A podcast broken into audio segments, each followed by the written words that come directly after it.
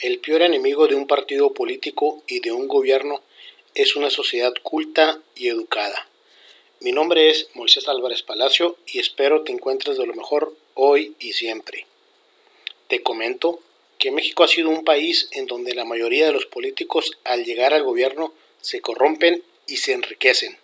Es por ello que debemos incidir de manera positiva en los adolescentes y jóvenes para que en un futuro este país prospere como debe ser, bajo la gobernanza de ellos, aunque para eso hace falta un proceso muy largo que puede llevar generaciones y aún así no tenemos esa garantía. En esta edición número 5, nombrada de la política al gobierno y del gobierno a la corrupción, te daré a conocer mi opinión referente a esta situación. ¡Comenzamos!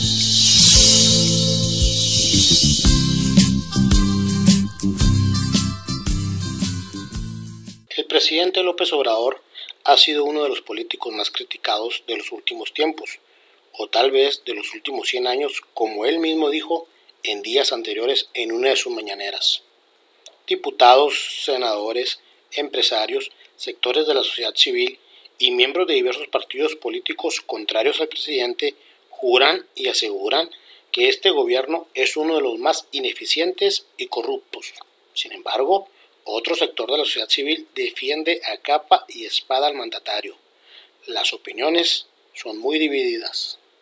Lo que es un hecho que tanto los que lo critican como los que lo defienden en muchas de las ocasiones opinan, y voy a parafrasear al exsecretario de Educación del Estado de Chihuahua, Pablo Cuarón, lo hacen con el corazón y no con la razón. Algunos políticos, gobernantes y periodistas han mostrado documentos de algunos miembros del gabinete de este gobierno en donde supuestamente se han enriquecido de manera sospechosa.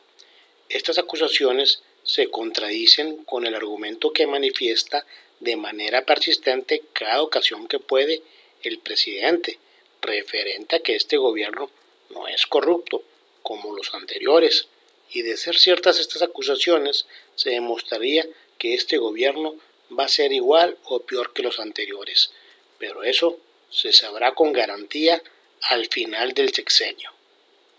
Me parece que la sociedad mexicana está cada vez más dividida y hasta cierto punto se pierde la validez de las opiniones.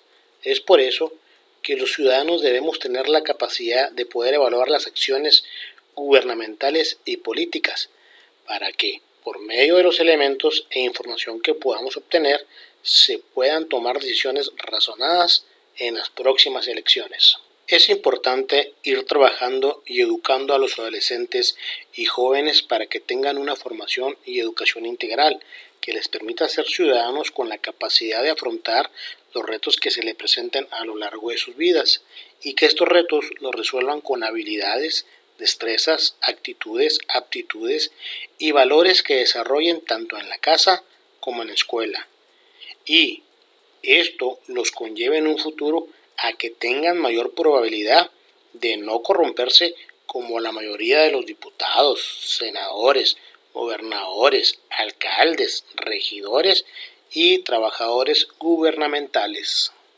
Si este gobierno no hace el cambio positivo que muchos añoramos, estamos destinados a tener malos y pésimos gobernantes ya que la mayoría de los políticos actuales de todos los partidos políticos solo gobiernan bajo intereses oscuros de sus partidos, con la finalidad de enriquecerse y beneficiarse ellos y sus círculos cercanos. Basta hacer una investigación seria y formal y saldría a flote toda la porquería de corrupción que ha prevalecido a lo largo y ancho de este país durante toda su historia. Es necesario reconocer a los políticos y gobernantes que sí han hecho bien su trabajo, porque tampoco no todo es malo en este país.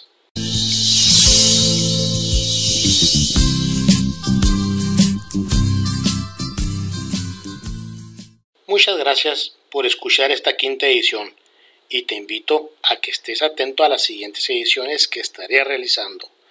Te mando saludos desde la fronteriza ciudad de Ojinaga, Chihuahua.